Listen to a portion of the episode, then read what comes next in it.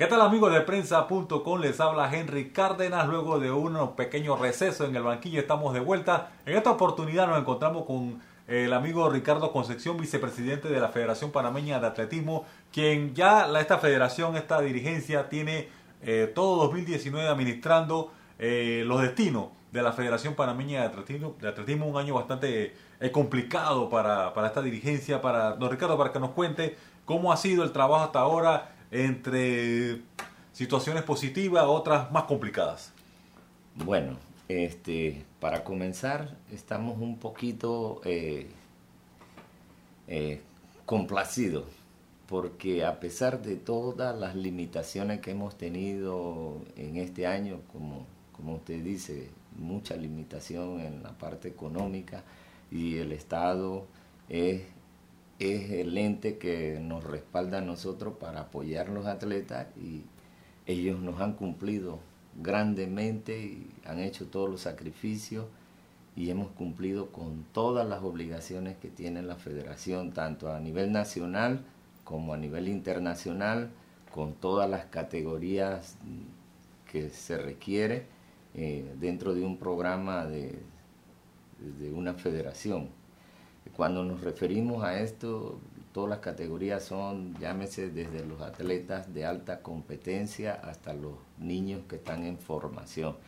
Y tenemos un equipo que va para El Salvador el día 29 y entre, entre 12 y 15 años. Los nuevos talentos. Sí, los nuevos talentos, las nuevas esperanzas, porque esto se trata, el deporte es no, no se puede descuidar. Eh, no podemos decir vamos a trabajar con los atletas de élite y qué pasó con los niños. Hay que ir porque si no vienen baches en el futuro. Entonces tuvimos un bache en esas categorías infantiles, pero ya hemos recuperado grandemente, creemos que ya vamos a tener... ¿Cómo, ¿cómo están trabajando ustedes en ese aspecto? ¿Están eh, dirigiéndose a la escuela? Eh, ¿Cómo están sacando ese talento para decir, bueno, este grupo de, niños, de jóvenes puede practicar el, atletismo, tiene una proyección en atletismo? ¿Cómo están recopilando ese material humano para que sea el relevo que se, necesita en este deporte? Bueno, eh, cada liga eh, provincial organiza sus propias eh, competencias, tratando de buscar nuevos talentos. También tenemos programas de competencias a nivel infantil, eh, escolar, que, y Neduca también que a través de los juegos del Codicader también colabora grandemente para que en las escuelas logremos los entrenadores, maestros, profesores, captar los mejores talentos que tenemos para el atletismo. Y hemos estado trabajando de esa forma y pero hay que mejorar este sistema porque... ¿Cuál es el problema? ¿Cuál es el, los obstáculos que se encuentran ustedes para tener una base tanto técnica y de infraestructura que para que esos atletas logren un buen nivel? Bien, hemos encontrado que uno de los grandes problemas que tenemos nosotros en, en el que haber del atletismo como tal es la falta de técnicos capacitados entonces, nosotros para comenzar el año 2020, lo primero que vamos a hacer, el 15 de enero, vamos a organizar un curso eh, para entrenadores de nivel 1. O sea, son los entrenadores que comienzan el trabajo con niños y jóvenes hasta 15 años. Y creemos que ese trabajo es sumamente fundamental porque la parte la formación técnica de los niños y jóvenes atletas es fundamental para poder que ellos rindan en el futuro. ¿Quiénes estarían dirigiendo este seminario, esta capacitación? Este, viene el entrenador que tenemos de la IAF, viene desde Colombia, el profesor Barragán, con mucha experiencia en este trabajo, y él va a ayudar para formar unos 25 entrenadores es muy poco todavía. Nuestra ambición es por lo menos dos cursos de estos anualmente, hacerlo por unos cuatro años y ver qué resultados nos da eso. Porque realmente nosotros necesitamos de un trabajo técnico bien hecho con los niños. Este, antes se creía que entrenar los niños era ponerlos a correr o hacer esto o lo otro. Y no, hay una metodología detrás de eso. Sí, hay una metodología a largo plazo para que un atleta llegue a la cúspide. Primero, eh, en el alto rendimiento debe trabajar 10 años. 10 años de entrenamiento. Entonces, lo primero que nosotros debemos es fortalecer la parte de los conocimientos técnicos de los entrenadores para que ellos logren encaminar los niños por la vía correcta para obtener en el futuro. Eh, ¿Cómo, hace una federación eh, que muchos llamamos federaciones pequeñas? ¿Por qué? Porque no cuentan con el respaldo eh, del Estado en gran medida, le prestan las instalaciones y otros tipos de aportes, sin embargo, no como los grandes deportes colectivos como el béisbol, el baloncesto, el fútbol eh, y otras disciplinas que sí se llevan la, la, mayor parte del pastel en cuanto a patrocinio. ¿Cómo hace una federación tan pequeña para lograr esto y realmente tener los resultados que se esperan? Bueno, eh, usted mismo lo ha dicho, es sumamente difícil y complicado, pero bueno. Nosotros hemos sabido llevar este atletismo así como está mejor dicho, con piedras y palos entrenando a nuestros niños. Este, a nosotros nos hace mucho material, eh, equipamiento especializado para el entrenamiento de los chicos. Hace falta. Hace falta, hay que invertir en eso.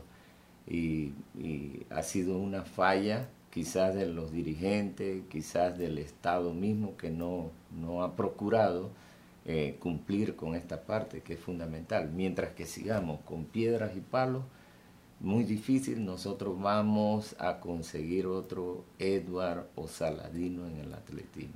Es que eso lo conversábamos, pasaron 40 años de Loy Lavich, casi 50 años, sale Saladino, surge Saladino, por ahí cerca también surge Alonso Edward, pero son etapas muy largas que tenemos que esperar para tener éxito, por lo menos regional. ¿Y qué proyección hay?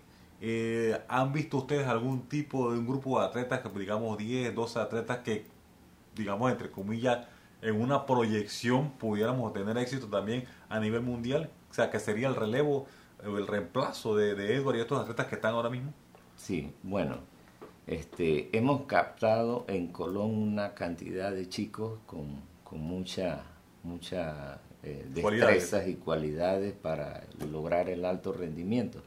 Ahora, como dije, lo que hay que hacer es un buen trabajo de base para poder lograr eso en el futuro. Si nosotros no tenemos a la gente, a los técnicos capacitados para esto, no, vamos a llegar. Perdemos esos talentos. Y para mí es fundamental eh, pedirle al gobierno nacional que es hora que cree el, instituto, llámese la institución nacional, que debe ser la formadora de talentos para el deporte.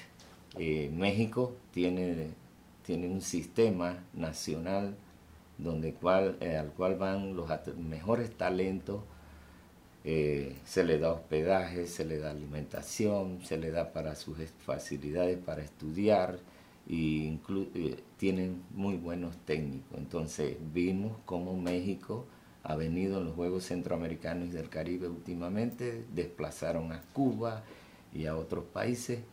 Y han trabajado a largo plazo y le han dado A largo plazo. Ese es el resultado que nosotros debemos mirar y ese debe ser nuestro objetivo. Por eso insistimos mucho en formar entrenadores y exigir entonces que el Estado cumpla con instalaciones adecuadas, con equipamiento adecuado, para que nosotros logremos esos objetivos. A eso iba. Uno de los problemas que ha tenido el atletismo eh, ha sido la falta de un coliseo, un estadio propio de atletismo.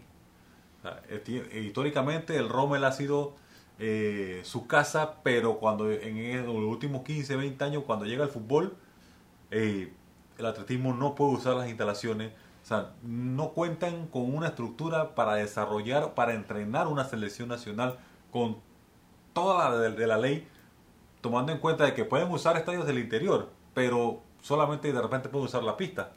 no tienen para otras eh, disciplinas que se dan dentro o que se desarrollan dentro del atletismo. Sí, bueno, pudimos ver este problema que tenemos nosotros porque en las eliminatorias pasadas que Panamá jugó con el equipo de Jamaica, allá en Jamaica. Ustedes vieron ahí una, unas jaulas enormes. Sí. Bueno, esas jaulas es prohibido quitarlas del, porque son parte del estadio.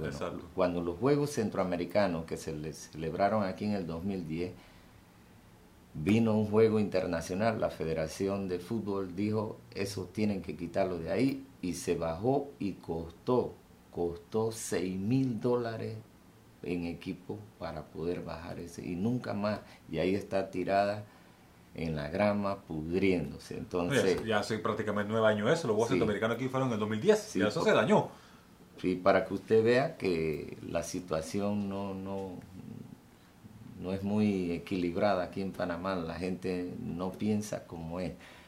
¿Por qué en Jamaica no se bajó esa jaula? Es prohibido y hay que usarla, hay que hacer juego con él y se acabó.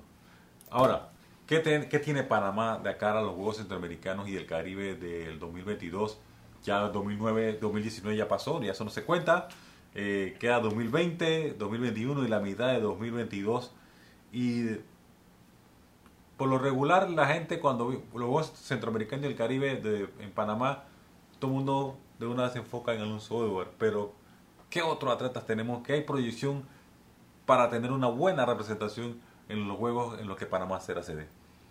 Bueno, este, aparte de Edward, eh, que, que se ve, se nota en su mejor forma, hasta en su mejor forma, es muy probable que, otros atletas del área lo, superen en Colombia, en el Caribe que tiene Trinidad y Tobago, las islas, el mismo Cuba y otros, tienen excelentes atletas en ese evento. Este, y nosotros, bueno, nos proyectamos hacia allá con un grupo de 40 atletas, ¿ya? En las categorías que actualmente son juveniles, eh, entre los 18 y los, bueno, porque tenemos atletas practicando atletismo de alto rendimiento con 34 años. Entonces, vamos a trabajar con esos de 34 años a como dé lugar, porque si no hay más nada, bueno, eso es lo que tenemos y punto. Hay que trabajar con ellos hay que darle todas las facilidades para que ellos logren mantenerse, por lo tanto, eh, un tiempo más y no se, no se nos vayan a lesionar y no contamos realmente con instalaciones para ellos. Las medidas que hemos tomado es pedirle al comité organizador de los juegos o a las autoridades deportivas que muchos de estos atletas ya tienen que salir de Panamá y ir a entrenar. Tenemos fondistas y marchistas eh, que, que, actualmente es el equipo que estamos preparando hacia los Juegos Olímpicos y están eh, ya, algunos de ellos están por salir para Colombia.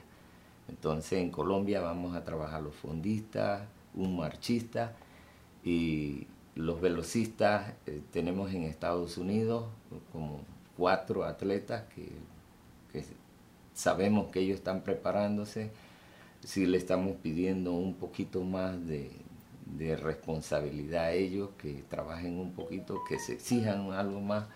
Digamos, Yana Woodruff, eh, que está en Estados Unidos, ella llegó a la semifinal del Mundial de Doha y, ella también había llegado al Mundial de Londres, eh, a, la, a la semifinal, y creo que hay que trabajar un poco más con ella en pedirle al entrenador o al técnico que la atiende que hay que ponerle un poquito más de atención, hay que darle más recursos a ella para que, para que pueda desenvolverse mejor, porque los atletas realmente de alto rendimiento requieren un cuidado y, necesidades mucho más grandes que cualquier atleta. Entonces hay que cumplir con ello. Ese punto, eh, retrocediendo un, poco unos segundos de lo que usted comentaba. Es interesante y, y un poco para la polémica en el sentido de que usted habla que lo, lo, que hay son atletas que ya están en los 30 años y todo el mundo se enfoca, oye, pero ¿qué pasó con los pelados nuevos? O sea, no, Panamá no ha logrado que esos nuevos talentos lleguen a ese nivel, ¿por qué? Bueno, eh, no, se ha no se ha madurado lo suficiente esos atletas. O sea que es un trabajo a largo plazo. Como decía, se requieren 10 años de preparación para entrar al alto rendimiento. Algunos de esos atletas con 18 años no empezaron a los 13 o a los 14 o a los 15, entonces muy poco trabajo. Entonces hay que llevarlos poco. Eso no, no es, el trabajo con ellos no puede hacerse de hoy para mañana, que es lo que criticamos eh, sobre la celebración de esos juegos aquí en Panamá, la responsabilidad que se nos dio de preparar un equipo que requería como 10 años de formación. Pero eso que te señala, disculpe que lo interrumpa, me preocupa porque entonces, ¿qué papel va a jugar Panamá en esos juegos que somos sede? Va, para mí entonces va a llenar, como le decimos, el FIL, va a, para llenar la lista de atletas. Sí, eso ha sido eh, la preocupación nuestra, porque este, hay que comenzar a trabajar con algunos de estos atletas. Y en dos años, evidentemente, no van a estar en muy poco tiempo. Cuando se tomó la decisión de esto, se debió hace tres años por lo menos comenzar a hacer este trabajo de, preparar nuestros atletas. Entonces hoy día vemos que no tenemos instalaciones, no tenemos equipamiento y hay que nos sale más costoso porque hay que mandar al, extranjero. hay que mandar a los Estados Unidos, hay que mandar a España, hay que mandar otra al Reino Unido. y, y eso de dónde va a salir. Entonces es preocupante eso, que no se logre cumplir con esos eh, atletas como está sucediendo desde ya desde hace dos años y más. Entiendo. Los atletas esperando la colaboración, la ayuda del Estado y la da, pero no lo suficiente para mantener un atleta de alto rendimiento en Gran Bretaña de cara a los Juegos Olímpicos, ¿qué tenemos ya? ¿Quién es, que hay clasificado, no hay clasificado? Eh, ¿cómo, va, ¿Cómo va la agenda para eh, Panamá tenga su representación en Tokio 2020? Bien. En el atletismo, por supuesto. Eh, la Federación Internacional de Atletismo ha propuesto un nuevo sistema de clasificación. Puntaje, ¿no? Por ranking, por clasificación y por sistema de, de, marca. Va a mantener el sistema de marca. Los tiempos. Lo que ellos hicieron fue apretar un tanto más las marcas, más exigente el, eh, lo que, el tiempo o la marca y el resto de los atletas van a clasificarse por ranking. Entonces vemos, eh, Alonso Edward no, este año, esta temporada no estuvo en la mejor. Sin embargo, las cortas competencias que hizo le dan para estar en el ranking, porque está en número 25 en el mundo. Recuerde que en el ranking este, hay países grandes en el atletismo como Estados Unidos, como Francia, como eh, Jamaica, y ellos tienen en, en el ranking hasta 30 atletas, entonces nada más pueden participar 3. Quiere decir que 27 quedan fuera y ahí entonces hay oportunidad a estar en estos Juegos eh, Olímpicos a través del ranking. Ok, eh, eh, hasta ahora, pero eso se define ya el otro año. sí, un mes antes. un mes antes. O sea que todavía él tiene que, en los primeros años, los primeros meses de 2020, tiene que realizar competencia. Claro, tiene que hacerlo por parte de su preparación, pero debe buscar la manera de mantenerse esa posición. Sí, este, ya vimos, terminó la temporada 2019, estuvieron grandes figuras en, los 200 metros planos como Norhas Haile eh, de Estados Unidos y otros más que hicieron super marcas, hicieron 1970, 1968 y otros atletas más. Y aún así eh, la marca fue bastante baja de Alonso y le da para la clasificación al, a los Juegos Olímpicos y, esperamos pues que se recupere de esa pequeña lesión, de esa lesión que tuvo y, esté en una mejor forma este año 2020. Ya eh, en la parte final, que me mencionabas otros atletas que están en proyección de, de conseguir eh, la plaza para los Juegos de Tokio en otras eh, disciplinas. Sí, bueno, tenemos la atleta Natalie Aranda. Natalie Aranda terminó los Juegos Panamericanos en la cuarta posición. Fue nuestra mejor presentación en los Juegos Panamericanos en el atletismo. el salto largo. En salto largo. Eh, a ella le piden 6.80, está por los 6.40, 6.60. Eh, pero también hay mucha posibilidad a través del sistema de ranking, pero vuelvo y digo, hay que invertir en esa atleta. Y aquí no lo va a conseguir. Sí. Va a tener, como usted señalaba, salir para prepararse y lo, conseguir el objetivo. Yo como dirigente me sentí después de los Juegos Panamericanos verla a ella terminar de cuarto con todos los problemas que tiene en su entrenamiento, su falta de instalaciones, su falta de equipamiento para su entrenamiento. Este, me sentí como culpable como dirigente porque yo decía, esta chica pudo haber dado más, en los Panamericanos y estuvo así, a 5 centímetros de la que ganó la medalla de oro.